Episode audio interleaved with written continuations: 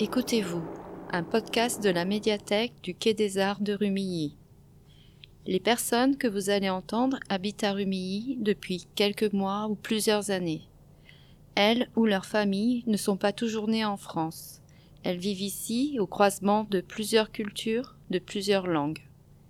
Elles vont se raconter à vous par un souvenir, par leur quotidien ou par un rêve. Aujourd'hui, écoutez-vous. Écoutez Joséphine en français et en anglais. Um, my name is Josephine. Je m'appelle Josephine. I was born in the United States. Je suis née au Athénée. When I was seven, my family moved to Ireland. Quand j'avais sept ans, ma famille a déménagé en Irlande. I loved Ireland immediately. J'aimais immédiatement l'Irlande. We lived on a farm. Nous vivons dans une ferme. I loved playing with the animals. J'adore jouer avec les animaux. I enjoyed helping my father. J'aime aider mon père. He sang a lot as he worked. Il chantait beaucoup pendant que nous travaillions.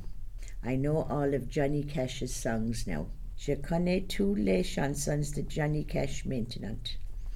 He told me a lot of stories about his life in the army.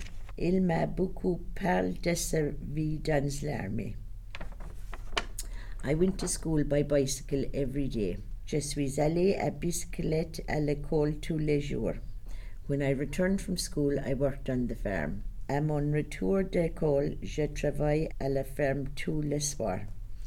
I was happy to do that. I had a wonderful childhood. J'étais heureux de faire ça. J'ai une enfance merveilleuse. Ce podcast a été réalisé pour l'édition 2019 du Quai des Livres sur le thème de la Tour de Babel. Enregistrement et montage de Manuel Fawen de l'association DVRGV Découvrir la vie réelle grâce au virtuel.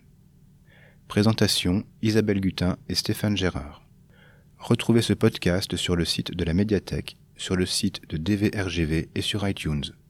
Vous pouvez aussi vous y abonner via votre application de podcast.